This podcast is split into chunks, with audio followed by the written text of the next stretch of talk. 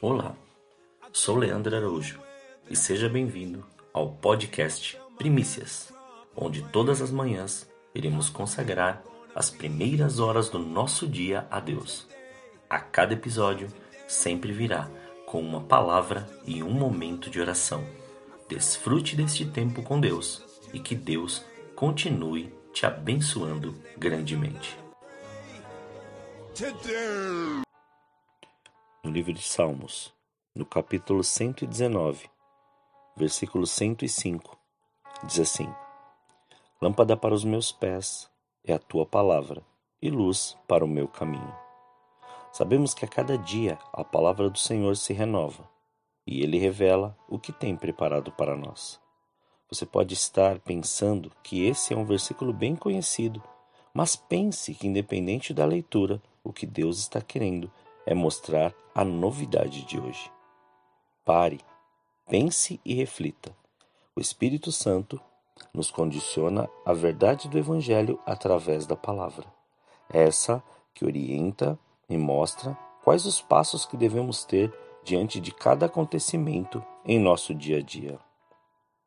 Por que ficarmos presos à palavra?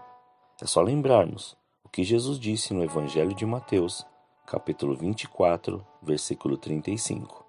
O céu e a terra passarão, mas as minhas palavras não hão de passar. Mas o Senhor quer nos levar a um outro nível de intimidade e fé, para crermos da maneira que Ele nos chamou, reverenciando seu nome, sua autoridade, sua palavra.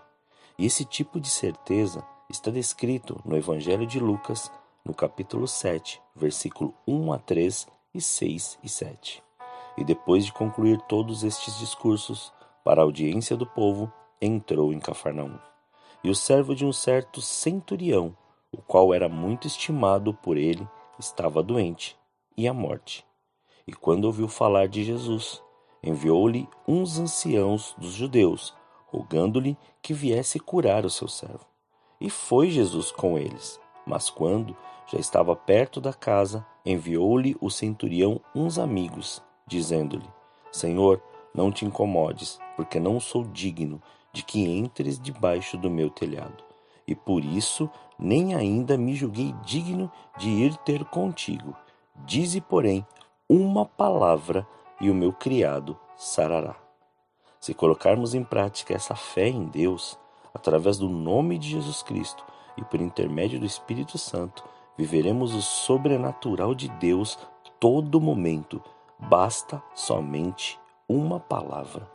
Chegou o tempo de Deus nos levar a um nível de intimidade, conhecimento, sabedoria, discernimento que Ele quer. É tempo de renunciar nossas certezas para que a palavra seja manifesta. É hora de deixarmos todo orgulho de lado e reconhecer o senhorio de Deus em nossas vidas. É tempo de saber que a palavra foi liberada e que é o momento de vivermos a cura, a libertação, a restauração, o renovo e o discernimento dessa novidade de Deus sobre nossas emoções, nossos sentimentos, nossa casa, nossa família, nossos negócios, nosso chamado e o nosso propósito. Ele te amou, ele te ama e hoje quer que você somente creia e receba o que foi liberado sobre a sua vida. Oremos. Senhor, nós te louvamos e te agradecemos por esse dia. Obrigado, Pai. Obrigado. Consagramos mais uma vez este dia em Suas mãos sabendo que o Senhor é o que nos direciona, nos condiciona e libera tudo aquilo que, que está preparado para cada um de nós.